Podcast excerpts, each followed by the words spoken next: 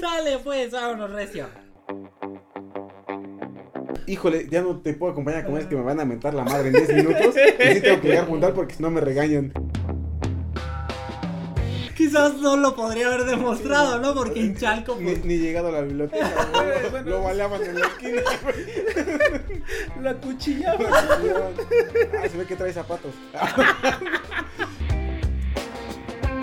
¿Me está diciendo que soy una prostituta de Brasil? ¿O qué? Yo, yo me prostituyo. Yo me prostituyo. No me molesta. Me siento muy orgulloso de eso. Si en la primaria al usar el compás te salía cualquier figura menos un círculo, si cuando elegiste tu carrera buscaste una que no tuviera matemáticas porque los números no son lo tuyo, si no entiendes las altas finanzas cuando en la tienda te piden dos pesos para darte 10 de cambio, entonces estás en el lugar correcto. Seguramente has escuchado que las matemáticas están en todos lados, pero nunca has pedido un octavo de queso panela. Cada semana, Eduardo Sánchez, Christopher Tejeda y yo, Miguel Serrano, te lo demostraremos por contradicción. By contradiction. ¿Cómo están? Una semana más. ¿Qué capítulo es este? 28. 28. es 28 verdad. capitulotes. Dios mío, 28 capítulos. Una semana más, ¿eh? Aquí, puntuales, trabajando para traerles contenido a ustedes. De calidad. Sí, cierto. Matemáticas, ¿eh? ¿No es el 29? Según yo es el 29. Sí, sí, creo que sí es el 29. Sí, bueno, según yo el anterior fue el 29, 28. sí, ¿no? güey, Se- 29. segura- digo, seguramente la portada del capítulo sí va a estar bien, pero. No se preocupen, Oh, no. estar ahí.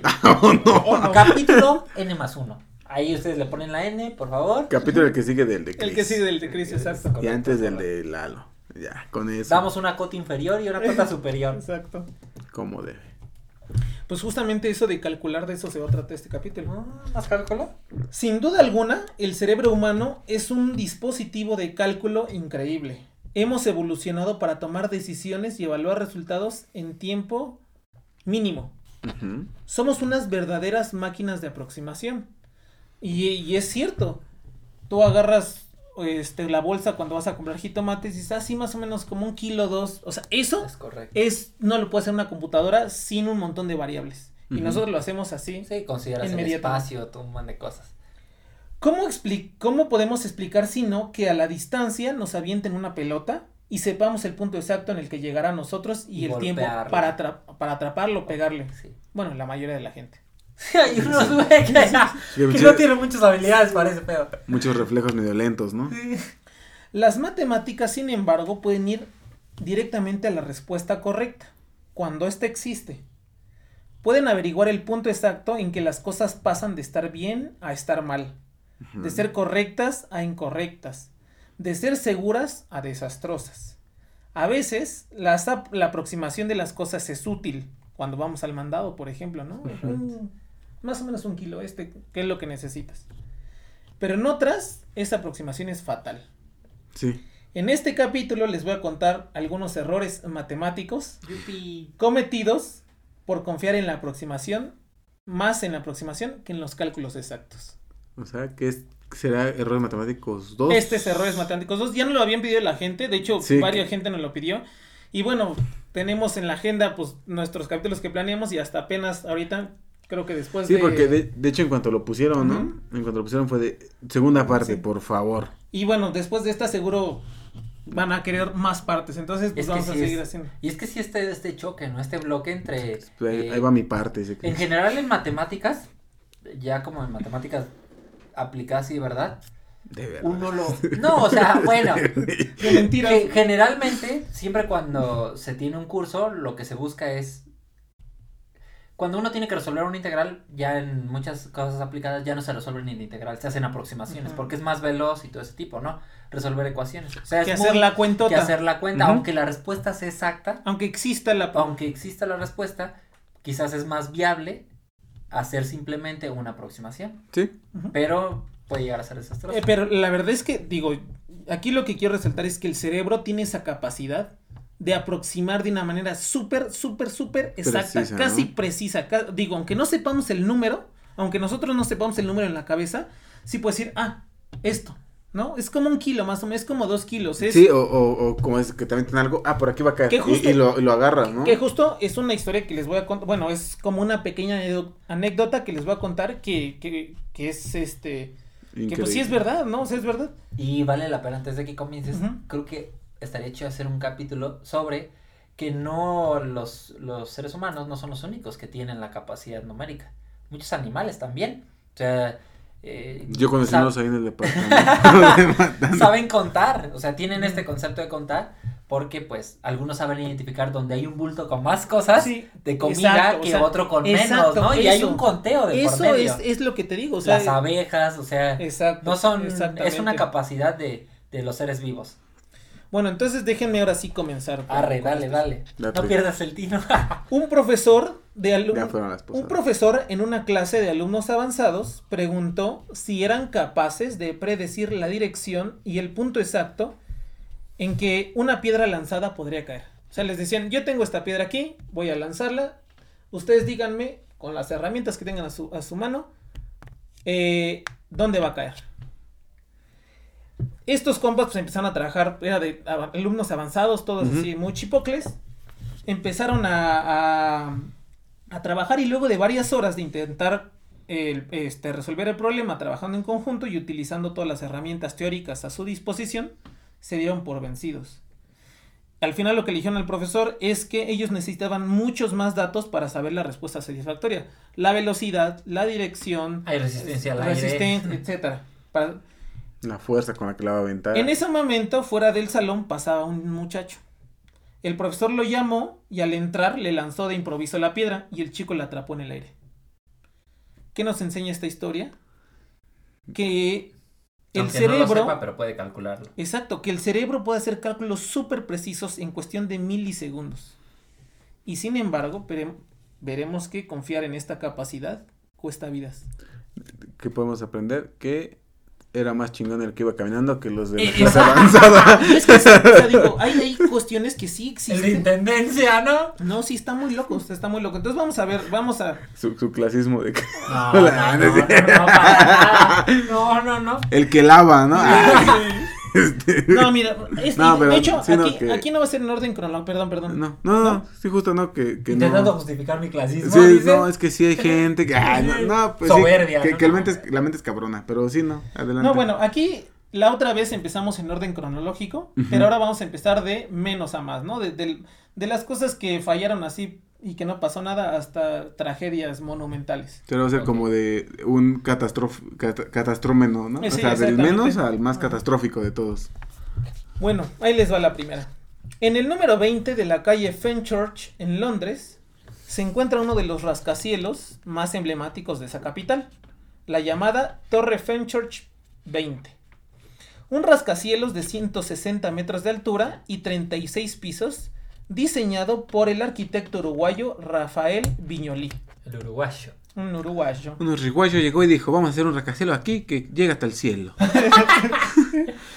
Facilito. El edificio, apodado Walkie Talkie, así le dicen, porque ese es, así es la forma, Sí. de hecho y lo vamos a poner en los show notes, En los show notes. tiene una de sus caras curveadas. Y durante el verano del 2013, pocos meses antes de que se inaugurara, se dieron cuenta de un pequeño problemita. Un día soleado de verano, Sí. un rayo de luz atravesó parte de la ciudad de Londres, Ujú. quemando a su paso lo que encontraba. Sí. A la madre. Era un haz de luz que alcanzó los 90 grados centígrados y, era el, y, y el culpable de ese rayo eran las caras cóncavas de- del edificio. Para ponerlo en contexto, sí es como cuando Como tú una le lupa. pones una lupa Exacto. a una hormiga. Nunca lo hagan, por Tu favor. sadismo, tu, tu sadismo, o sea, todo mal, No clasista, hagan, sádico. No, pe- pero sí, No, sí, pero, este, sí, sí, sí, o sea, ese, y bueno, pero, o sea, literal así, empezó a quemar cosas así, ajá, de o sea, haz de repente, cuenta, de hecho, eh, hay un Porque diagrama, o los sea, espejos, ¿no? venía, venía la, la, el, la luz del sol, se concentraba en un punto y ese, y ese punto se reflejaba, y como iba caminando el sol, ese, ese Iba rayo iba, cami- iba caminando el rayo, y entonces, Iba quemando todo. esta luz concentradora de los rayos del sol quemó autos, y hubo gente que incluso puso un sartén con huevos a cocinar. Sí, es correcto. ya de burla, así Ajá. de, a ver, Para entender esta idea es como este concepto de las parábolas, ¿no? Que una parábola tiene, o una antena parabólica Ajá. tiene la, tiene la virtud de que todos los rayos los concentra en un punto. Para entender esto es como hablar de una curva que nada Ah, mames. sí. que- No, pero, o sea, pero para que entiendan de qué estamos No, güey, ¿no? entendimos menos, güey. No, la lupa fue buen ejemplo, güey. Sí, pero, o sea, bueno, ya, Pero no, el pero es sí, de justo el- que el todo se chiste es concentra en un punto, eso. ¿no? sí. ¿Y cuál fue la solución? Bueno, pues la solución fue ponerle una gorrita al edificio. Le pusieron así una visera y entonces se evita ese efecto porque ya no cae Sí, la no directamente. el- Y como siempre en estos casos, podríamos pensar que esto nunca había sucedido antes en un edificio, ¿no? O sea, pues es que eso es un efecto. Algo pues, lo nuevo. construyeron en un lugar, etcétera. Pero esto ocurrió en el 2010.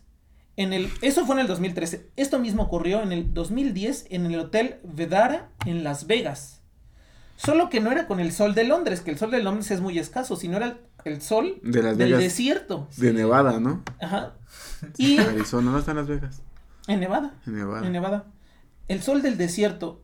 Y esto que Qué ocurrió. irónico, que se No. llama Nevada y nunca ha nevado. Güey. sí. Las- Perdón, No. güey. Pinche chiste pendejo. No va, no, y esto, o sea, en este, en este No, caso, man. eh, el- los rayos del sol daban a la alberca. O sea, la gente sufría quemaduras, quemaduras de primero, segundo y tercer grado. Hervía, ¿no, güey? Oiga, sea, es que no sí. entiendo por qué me estoy Es que quemando. me meto a la alberca y como que me Para refrescarme y salgo quemado. Empezaba a oler medio Eh, eso, cocido, ¿no? Adivinen quién fue el arquitecto de ese El hotel. mismo. Sí. sí, güey, Rafael Viñoli. Dijo, ya no funciona en La Vega, pero posiblemente lo puedo hacer que funcione en... ¿En dónde sea, fue? En Londres. ¿no? en Londres. En Londres seguro funciona. el sol está más light, ¿no? Esa es una locura. ¿Cómo haces lo mismo? Tienes un error, haces lo mismo y vuelves a hacer exactamente lo mismo. Y son cosas que no cuestan. No, no, Pero no, aparte claro. que pendejo, ¿no? O sea, ya se me acabó una vez, pero no importa, ahorita rapidito, aquí lo construyo, aquí no pasa nada. Sí, güey. El mismo. No el mismo, güey. Cuando nos fijamos en la relación con los desastres de la ingeniería, De mi carnal, no Sí, güey, sí, Ya no lo contrataron, ¿no? Yo- no, no, ya no he buscado yo más, pero su, sí es famoso. su, güey. su casa sí funciona, güey, con puros espejos cóncavos, güey. Es que es, es- es su defensa, güey. así es. Vamos a cocinar de temprano, ahorita que salga el sol hago mis huevos. ¿Cuál es la comida típica de Uruguay? Eh, no sé, No, los, lo- yo. los, los chorizos. Los, No es los- argentino, ¿no? Pero también, ¿no? Comen ahí igual que... No, no sé la ¿Quién verdad. sabe? No sé. No, No, no tengo idea. Si Si fuera algún como... argentino nos es... No, no es cierto, si algún uruguayo nos escucha, Sí, por no, favor, no díganos los, cuál es no la los comida. confunda, porque las arepas son colombianas. ¿no? Colombianas. Sí, no, no sé la verdad. Bueno. Pero bueno, estos son ejemplos, pues digo, chafitas, pero Pero igual. De cosas que no se contemplan. De cosas y que no se además contemplan. te ahorras demandas, porque obviamente los afectados demandaron. Claro, claro. Es mucho dinero. Sí, sí, sí. Entonces, bueno, hay una relación muy patente entre la ingeniería y los cálculos exactos. O sea, estas curvas, esta reflexión se puede calcular exactamente. Sí. Digo, los que se dedican a eso lo pueden hacer. Hay modelos. Matemáticos. Eh, no, y, y arquitectónicos también, o sea, no solo matemáticos. Pero otro ejemplo, bien, bien, bien, bien concreto de, de estos errores de ingeniería y bien patrañas, Ajá. son los puentes. Sí. Los puentes son ejemplos. Aunque parezca intuitivo construir puentes, esto conlleva una increíble dificultad. Sí. O sea, increíble. Es muy difícil construir puentes. No es así como poner una tabla y pasar el riachuelo o, o- o un río gigante. eh, pero es súper complicado. Hay muchos errores potenciales flotando en el aire, literalmente, porque pues, es Sí, el puente. pues. güey. Trumps. Eh, no, sí, sí. Sí. Sí. Ah, no, buen chiste. no. much- por favor, en la edición le pones la, la batería. No, no, no va a pasar. dicen. No creo. hay muchos ejemplos modernos de puentes que han fallado y hoy les voy a contar de algunos. Pues no, no sé si vayas a con- De hay uno que, que se ve la imagen como satelital o por encima de que le están tomando de que una parte del puente llegó a cierto punto y ya cuando lo intentan unir, güey, una está desfasada como por... Güey, pues aquí 100 en, la- metros, en ¿no? ¿en o sea que ya no chocan, Aquí en pues. México. Aquí en México. Se cayó la línea 12, ya sabemos. Pues, que- eso, es, eso- ese es uno, ¿no? Que sí hubo un cálculo que no se hizo. Pero además de esto hubo un puente. No recuerdo, creo que estaría bien colocar en los show notes. ¿Pero por Apenas de reciente que un lado del puente quedó, o sea, una parte que construyeron quedó de un lado y la otra pues sea, completamente que güey. diciendo, sí. Hay que No, no, no voy a hablar de ese, pero voy a hablar de otros, ¿no? En el año 2000 Ujú. se inauguró, también en Londres, el llamado el Millennium Bridge, el puente del milenio. El Támesis, ¿no? Este diseño, sí, eh, que, que cruzaba el, el, el- Támesis. El diseño innovador del puente se debió a que se había construido suspendido por los lados. Nor- nosotros normalmente vemos que en los, en los puentes, por ejemplo, en los emblemáticos, por ejemplo, los de Estados Unidos, el de San Francisco, el de Nueva York, el Golden Bridge, tienen unos pilares muy altos y unos Una cables, caída. Sí. unos cables que son los que esa viga está sosteniendo. Si va- voy a poner fotos de, de London, del, del Millennium Bridge, pero allí no hay, no hay cosas. Y lo único que tiene son, eh, o sea, si se ve desde arriba, tiene como unas vigas hacia los lados, no hacia arriba, hacia los lados, con unos cables. Por eso parece que está suspendido, que solo está agarrado de, de un lado, como una tabla que pones en el medio del río, ¿no? Eh, los cables de carga que sostenían el puente se construyeron casi rectos, no curvos como, como los, los de los puentes famosos que conocemos. Ok. Eh, y entonces, el hecho de que se construían casi rectos, esto simulaba como una cuerda floja de los, de los circos, que es una cuerda así, este, Sí, pues, ancha, ¿no? y Que- tensa, ¿no? y O tensa, sea- exactamente. Y si nos hemos fijado en estas cuerdas que luego están en los parques, estas tienden a tener muchas vibraciones, estas, estas cuerdas hacia los lados. Y eso fue lo que pasó con el puente. Durante el día de su inauguración, el puente fue cruzado por unas 90 mil personas. Y se estima que en algún momento hubo hasta 2 mil personas sobre él. Cuando pasaban del otro lado, todos se quejaron de que el balanceo del puente era excesivo y el puente Eh. tuvo que ser cerrado dos días después de la inauguración. Como la línea 12, que se tuvo que Pero cerrar. versión inglesa, no con libras. Sí, bueno. No, pues es que también es es- raro, ¿no? yo Después yo también que- estaba pensando eso porque dice, para mitigar la vibración que producía caminar sobre el puente, tuvieron que instalar unos amortiguadores y el puente fue reabierto el 22 de febrero de dos años después, después de gastar 5 millones de libras. Incluso eso tiene que estar también en los show notes. El video de la gente cruzando es increíble porque. Mira, un video es muy oscilando- difícil de poner, güey. Bueno, una imagen, pero, o sea, va vibrando demasiado ese puente. No, y de hecho justamente les voy a platicar de el culpable de este... El mismo arquitecto, güey. Rafael Viñoli. Ah, no, no, no es cierto. No, no, no es de una persona, sino de un fenómeno, ¿no? Ah. El culpable de esta vibración fue un fenómeno que se conoce como retroalimentación positiva. ¿Esto qué es? Es, este fenómeno acumula los efectos o salidas de un sistema produciendo que la salida sea más intensa que la entrada. Es decir, magnifica los efectos de la entrada. Si tú, eh, por ejemplo, las personas entra, eh, cuando caminas, pues vibra, ¿no? Eso es natural, aunque no, uno no lo sienta. Esas vibraciones de las personas se magnificaban este, porque, por la forma del diseño. Ok. El puente del milenio magnificaba esa vibración de los pasos de los peatones, produciendo a su vez más vibración en el puente. Y esto obligaba a que los peatones, pues para no caerse, pues se sincronizaran con la misma vibración del puente, provocando a su vez más vibración. Y eso multiplicado por 1900 Y- ah, personas. Exactamente. Sí. Uno, y, y uno dice, bueno, pues después de, de eso, dicen, ah, pues ya lo de la vibración, hay que tener en cuenta, pues, qué onda con las vibraciones cuando, cuando nosotros hagamos, los ingenieros, pues, cuando, cuando hagan otros puentes, otros edificios.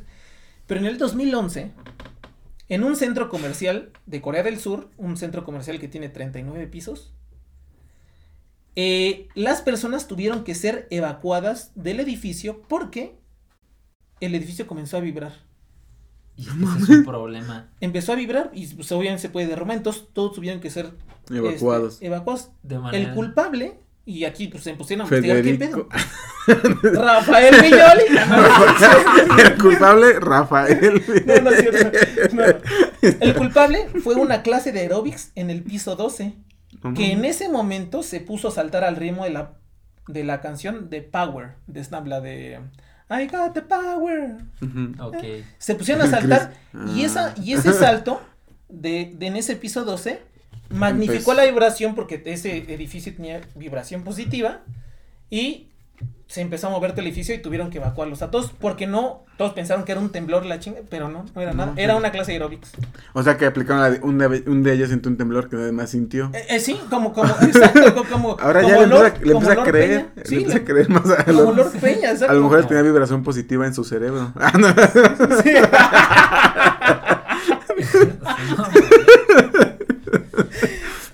Y fíjate, que, y fíjate que hablando de esto, por eso es que los ejércitos tienen esta regla de romper filas cuando van atravesando un puente. Mm, No justo- pueden, no pueden hacer eso. Ah, Justo es lo que... No pueden así, ta, tara, ta, ch, ch, cruzando un puente, porque se cae.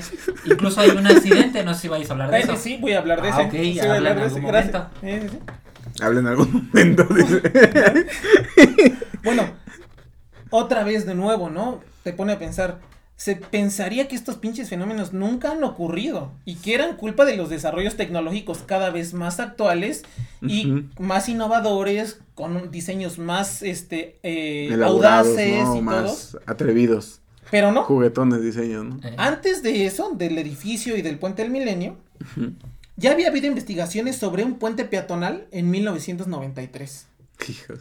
Y antes de eso, en 1972, un puente en Alemania.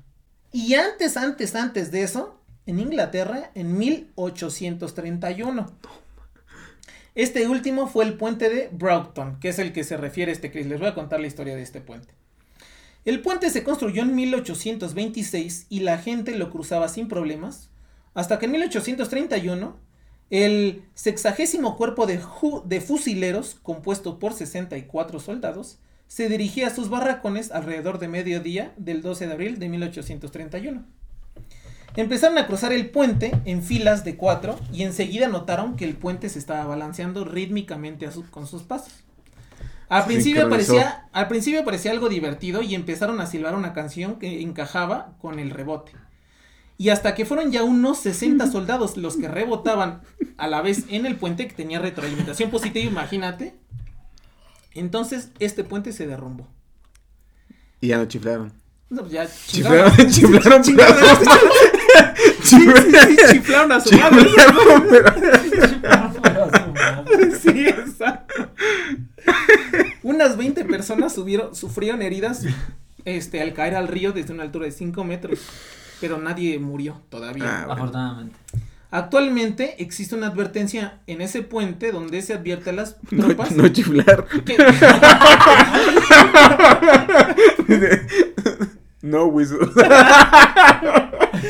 que no marchen al paso. Justamente lo que dijo Chris, que cuando marchen rompan el paso. sí, Ajá, sí, rompan sí. el paso y... Pero quizá, bueno, ese es ya uno viejito, ¿no? Pero quizá uno de los casos más estudiados sobre el peligro de no hacer los cálculos correctos cuando se construyen puentes es el caso del puente Tacoma Narrows. ¿En Estados Yo- Unidos? ¿O en Sí, en, en Estados Unidos. Eh, bueno, de hecho, eh, yo les hablé que tenía una retroalimentación positiva en el puente de London Bridge. Una retroalimentación positiva era una vibración que era de lado, porque como decía, era como una cuerda floja. Pero también, que fue lo que pasó en el puente de Broughton, en Manchester, era una, era una vibración de arriba hacia abajo, por eso se derrumbó. Y en este caso, en el, Como, puente Ta- como los temblores, ¿no? Que Exacto, si es como oscilatorio, oscilatorio, trepiatorio. torio.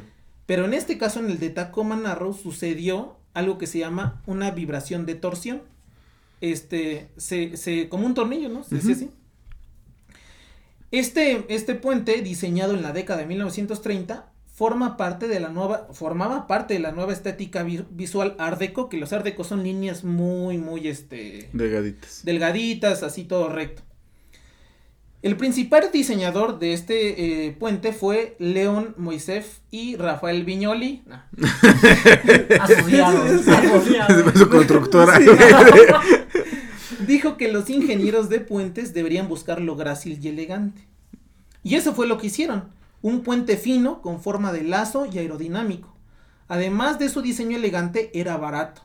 Se utilizó menos acero y costó aproximadamente la mitad que los otros presupuestos.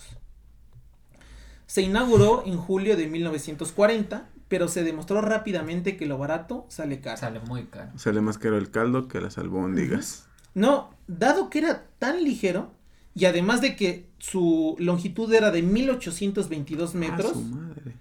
y además tenía una celosía horizontal que los puentes eh, al lado, al lado, donde, bueno, donde está el puente justamente a los lados hacia abajo, le ponen una celosía. Esas celosías normalmente son de 5, 7, 8 metros, depende, depende el, este, la longitud. Y en este caso solo eran de 2.4 metros de ancho que discurría por debajo de todo el puente. Y esta celosía funcionaba como alerones. Entonces, literal, cuando pasaba el aire, Volaba el- ese el- carnal. el- exacto, o sea, el, el- el- el puente flotaba. Eh.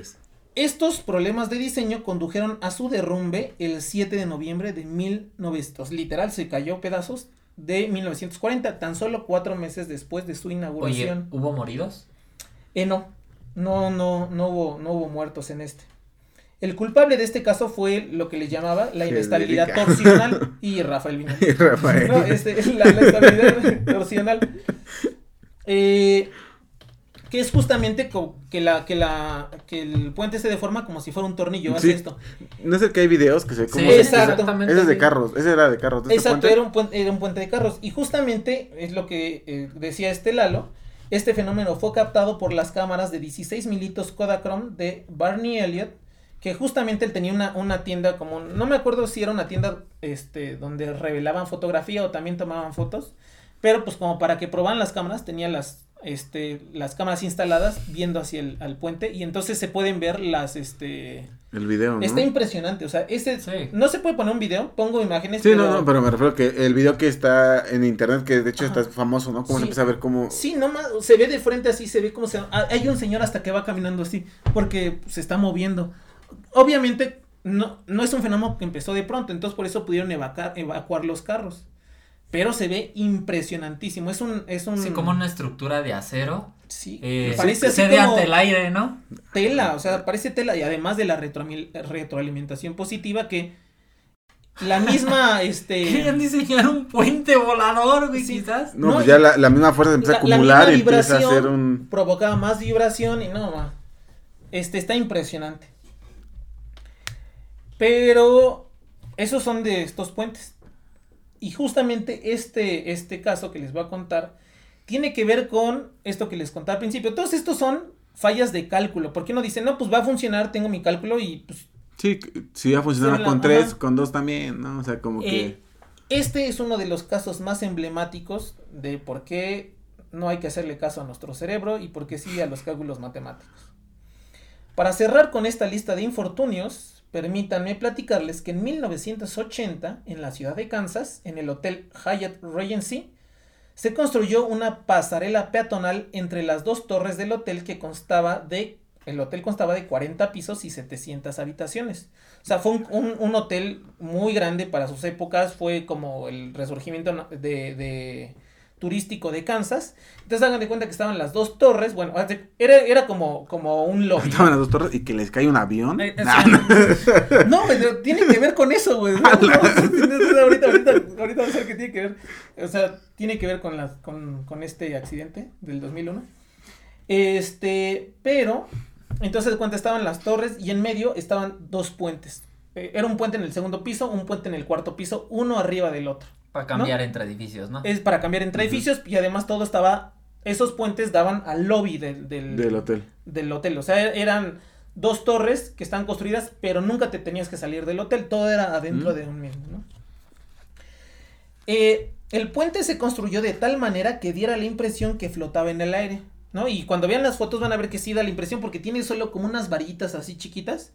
Y sí parece como que flotan en el aire, como que solo están ahí sobre, pues como era como que las habían puesto así como un yenga, así, así, así parece.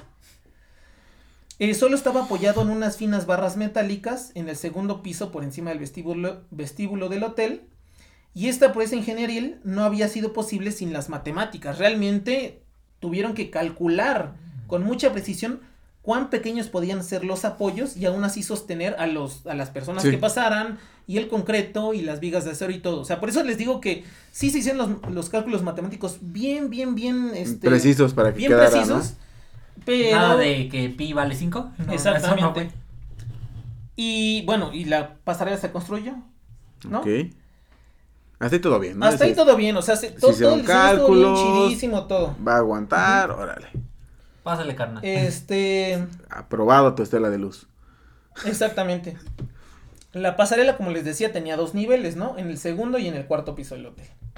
Y el diseño requería unos finos y largos tirantes de metal que sostuvieran los dos niveles, o sea, es decir, unas varas de metal donde se ponía una tuerca, o sea, se ponía la vara, se ponía la tuerca y sobre esa tuerca se sostenía todo el puente. Y entonces era una vara así largota, pues de- del tamaño, era como, Hacia arriba. eh, pues varios pisos de altura, ¿no? Ok. Entonces, eh, y entonces a media altura de esa, de esa vara ponían otra tuerca que era donde se sostenía el puente de arriba. Eh, estas tuercas pues iban enroscadas en los tirantes y apoyadas en ellas se colocaron las vigas de cajón, que son las vigas huecas, que es como, Sí, como pues, un donde- tubo. Que es donde va a entrar, ¿no? En la donde- estructura. ajá, exactamente. Las Donde ballenas, ¿no? Que les llaman en algunos ajá. lados. donde se van a, a- a recargar. Sin embargo, cuando el diseño se trasladó al edificio, la longitud de los tirantes complicó las cosas. Las tuercas que sujetaban la pasarela superior se tendrían que pasar por toda la longitud de los tirantes. Imagínate, una tuerca, nosotros eran de 12 a 15 metros aproximadamente. Y como sabemos, enroscar una tuerca en un tornillo es un poco tardado. Ahora imagínate enroscarla en un tornillo de 12 metros, 15 metros de longitud, ¿no? Y una, y una tuerca grande. Y con la mano, güey. Sí, digo, no, no le puedes enroscar con otra cosa, ¿no? con unas pinzotas.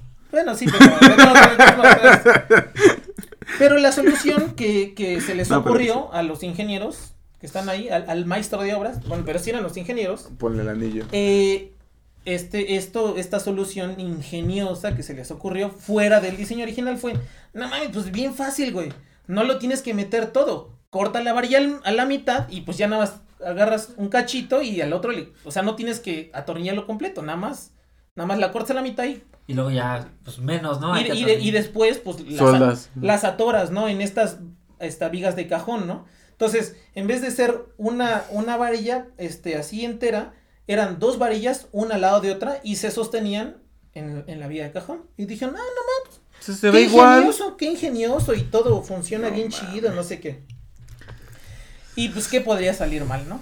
Que podría mal ir sal. Sí, exacto. Nada puede mal ir sal. De por sí este hotel ya venía arrastrando ciertos problemas de diseño, pues durante su construcción se desplomaron 250 metros cuadrados del techo, se vinieron abajo. Además de un montón de retrasos. En fin, el 17 de julio de 1981, poco más de un año después de su inauguración del hotel, unas 1600 personas se encontraban en el lobby del hotel durante un famoso baile de té, ¿no? En, la época de, verano, ¿no? En, se hacen los bailes de té, ¿no? Que se junta la gente a chorchear, no sé qué. Y era un evento social, este, donde pues la gente de, de, se, se reunía. Y bueno, pues en ese año las pasarelas estaban ocupadas porque desde arriba también veías el baile, ¿no? De abajo estaban ocupadas como un mirador. Había unas 40 personas en el- la pasarela del segundo piso y entre 16 y 20, según los reportes policiales, en la pasarela del cuarto piso, ¿no? Ya sabemos hacia dónde va este show. A un baile de té, chingaste. Hacia las 7.05 de la noche, algunos invitados escucharon pequeños estallidos. Instante después, la pasarela del cuarto piso sufrió un desnivel. Se hizo así como, ¡ay! Tantito, ¿no? Que como se acomodó. Ah, este está estructurando. Tiene- Tiene unas cuantas pulgadas. Y después de eso, la pasarela del cuarto piso se cayó sobre la pasarela del segundo piso. Y después de caer de estas pasarelas del segundo piso, se cayó hasta el, El suelo. peso, ¿no? Sobre Sí, pues ajá. ya se venció Fuerza totalmente. es igual a masa por aceleración, no es cierto, pero pues mucho peso. Los comensales que se Pues se encontraban en el piso 42 dijeron que se sintió como si fuera una explosión, como si algo hubiera explotado. Madre, como ¡pum! La operación, de, pues obviamente, todo Sí. fue un desmadre, ¿no? Se cayó sobre 1600 gentes, dos puentes, o sea, estuvo bien culero. La operación de rescate duró más de 14 horas. Imagínate, era un espacio cerrado, el polvo del derrumbe, este, pues, lo cubrió todo, eh, vigas de acero, eh, hormigón, todo. Eh, las toneladas de acero y escombros dificultaron la operación de las autoridades, que además eh, tuvo, todo tuvo que hacerse a oscuras, porque se cortó la electricidad por temor a una explosión, de que haya ahí este Cables gas, y demás. no, sobre el gas sobre todo, ¿no? Sí, Que- pues, que pues, una fuga de gas. cables con gas. y Exactamente, ¿no? Un- Una Un chispa que explota. No, Eh, no vaya a pasar un accidente, ¿no? Dice, ¿no? No vaya a pasar algo sí, sí. malo. No, estuvo bien culero. Muchas de las personas que estaban ahí, que les habían caído las cestas, ya mortalmente heridas, y como no se las podían llevar al hospital, eh, Las mataban ahí, decían, sí, como caballos. sí, güey. ¡No mames! O sea, tú piensas que es broma, pero sí es verdad. Es broma, pero si quieres no es broma. Sí, güey. Sí, sí, sí. No sé por qué me reí esto, discúlpenme. No, pero sí. Sí, lo siento, Freda. Matándolos como caballos. No, bueno, no les, no les daban un tiro, pero les inyectaban morfina para que murieran ahí. Porque ya no los podían rescatar y ya estaban mortalmente heridas. Imagínate No todo el peso.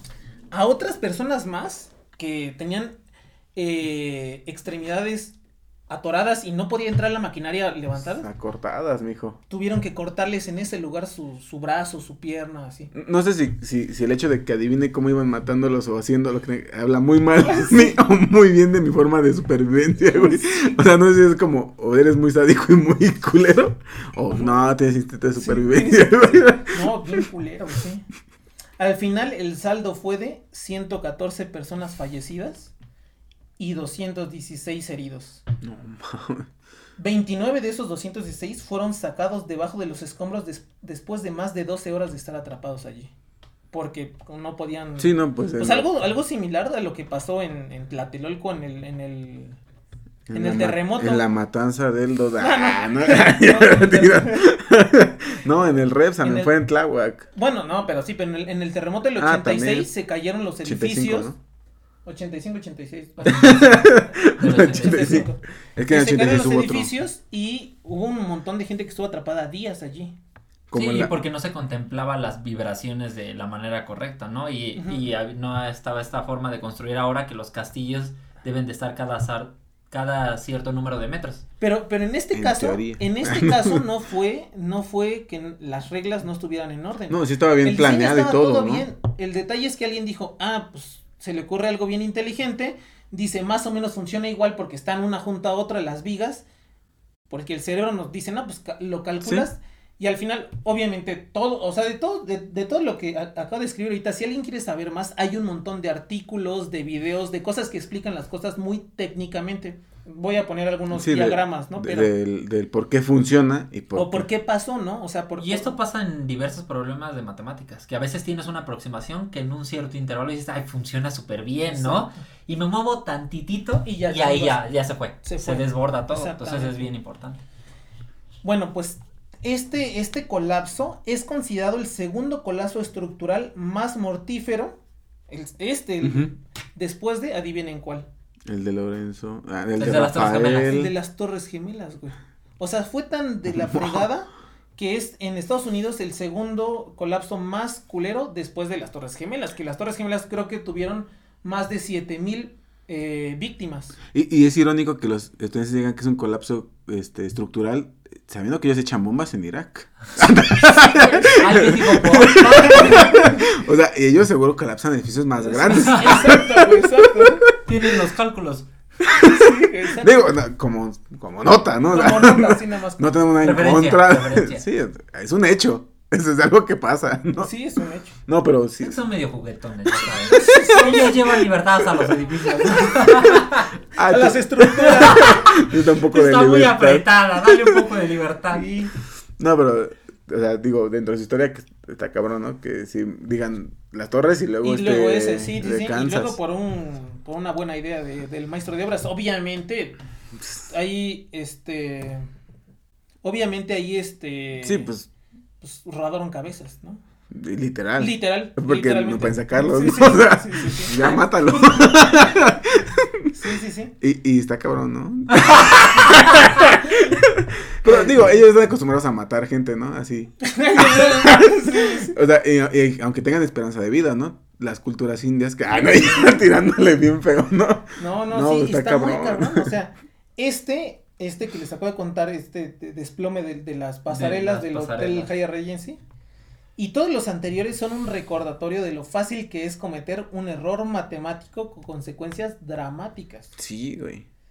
En este último, el diseño había cambiado por una buena idea de alguien, pero no se habían rehecho los cálculos. Y justamente cuando se hicieron los cálculos, ya digo, la solución, fue- eh, bueno, ahí el problema fue no sé qué chingado con las tensiones y la, y la, y la, esta, la, la barra, la, la, la viga que eh, resultó al final que estaba diseñado para cargar un cierto peso, con, nada más con cortar esa cosa a la mitad, eh, una viga estaba cargando el doble de su capacidad, o sea, todavía duró un año. Sí, o O sea, hasta le salió barato. ¿no? Pero lo malo es que el día de aglomeración, cuando había mucha gente, bailó Berta todo. No, y que justo, eh, que justo com- como mencionas, si era de ese tamaño era por una razón, o sea, Sí, si los cálculos dijeron, la Así, varilla, por más absurdo que sea, tiene que medir 30 metros y digan, güey, y es que aunque es tengas mucho. que enrollar 30 metros, una, porque todo fue por enrollar Sí, una tuerca. O sea, simplemente fue por, por flojera de alguien decir, no lo pienso hacer. Ah, bueno, lo cortas, güey, cortas menos y ya. O sea, sí, esto, ahorita eh, estuviste hablando de accidentes en edificios, Sí. pero también hay cálculos que han fallado, por ejemplo, en construcción de aviones, que se Ah, pues sí, consideran claro. unas ciertas cosas, No, pero o sea- resulta que el pedal lo hicieron más la, el ala hacia un costado Ah, y Exacto, sí, bye. sí, sí, claro. sí, o sí, simplemente sí. en casas, ¿no? De que, ah, este castillo tiene que ir así y el otro castillo lo va a construir al lado, pues ya no es el mismo, la, ca- ya, ya no Sí, carga lo mismo sí, y se desploma. Sí, sí, sí, sí, sí, o sea, sí. hasta... Sí, a veces consideramos que la intuición nos dice, ah, sí funciona, todo Sí. parece bien, pero te das cuenta que no funciona. Entonces, sí, sí, sí. Y justamente como les acabo de contar en estos casos, o sea, son diseños, fallas de cálculo. O sea, las matemáticas detrás existen y fundamentan bien todo esto. El problema es que nosotros pensamos, Sí, se- seguimos la intuición. se- seguimos nuestra intuición y esta intuición es muy errada a veces. A pesar de que el cerebro tenga una capacidad extraordinaria para calcular al aire, así al Sí. momento, eh, algo. Por ejemplo, en los choques, ¿no? O sea, tú tienes unos reflejos para calcular, eh, o para calcular, o por ejemplo, te caes de la bici, sabes de qué manera este, rodar para que no te lastimes más o cosas así. Eso que, que realmente también tiene una solución matemática. La solución es complicadísima comparación de tu cerebro no lo calcula exactamente, pero aproxima las cosas. Pero pues no funciona. en Esto, fíjate que hablando de eso, hay algo, es una parte de lo que se estudia en matemáticas, que hay cosas que parece y tú dices, ah, va a suceder esto, pero justamente es todo lo contrario. Como por esto que mencionabas de los coches, cuando alguien ve en un coche y algo se aproxima, la primera cosa es frenar, ¿no? De golpe. Y muchas veces es la opción menos viable porque eh, las llantas se derrapan. Entonces a veces no es mejor hacer eso. Sí, Así exacto, es. exacto, exacto. A veces la intuición falla muchísimo. Sí, la intuición falla, falla mucho, aunque seamos unas máquinas De chingoncísimas cálculo. de, Sí, de- de- de aproximar, ¿no? Así que ya lo saben, amiguitos, la próxima vez que tengan que hacer cálculos, aún tan simples como pedir dos pesos para que les den 10 de cambio, estén seguros de que nadie se muera por ello. Sí. Muy buen capítulo. Este fue el capítulo de hoy. Redes sociales, A mí me encuentran en todos lados como Miguemaz. Al podcast lo encuentran en todos lados como arroba por contradictio. A mí me encuentran en todos lados. Bueno, en YouTube lo encuentran como por contradicción podcast. Ya saben, denle me gusta, suscríbanse, suscríbanse si no lo han hecho, comenten, compartan, este, activen la campanita para que les lleguen las notificaciones, no les vaya a caer un puente encima. Y a mí me encuentran en todos lados como Edu un humano más. a mí me encuentran en Facebook como Christopher Tejeda y en YouTube como Matt Wammer. Y recuerden que si estos capítulos que son en varias partes les gustan y quieren, quieren que hagamos más de este tipo, pues nos pueden dejar ahí para que haya parte 3 de errores matemáticos. Errores matemáticos. Los esperamos en los próximos capítulos.